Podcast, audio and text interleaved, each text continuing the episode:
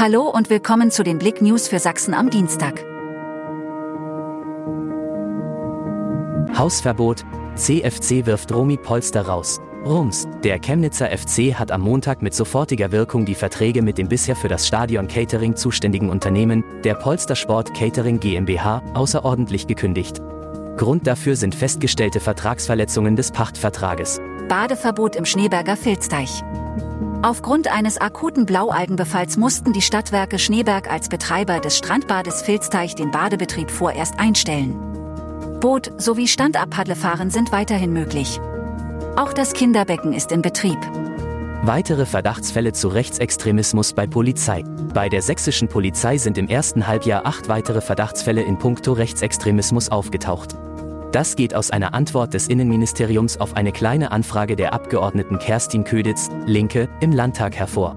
Demnach stehen Bedienstete der Hochschule der Polizei, der Bereitschaftspolizei sowie der Polizeidirektion Zwickau im Fokus, mehrheitlich wegen NS-Inhalten in Chatgruppen.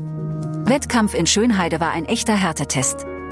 Beim Stausee Triathlon in Schönheide haben sich beim aktuellen Wettkampf 99 Aktive in die Ergebnisliste eingetragen.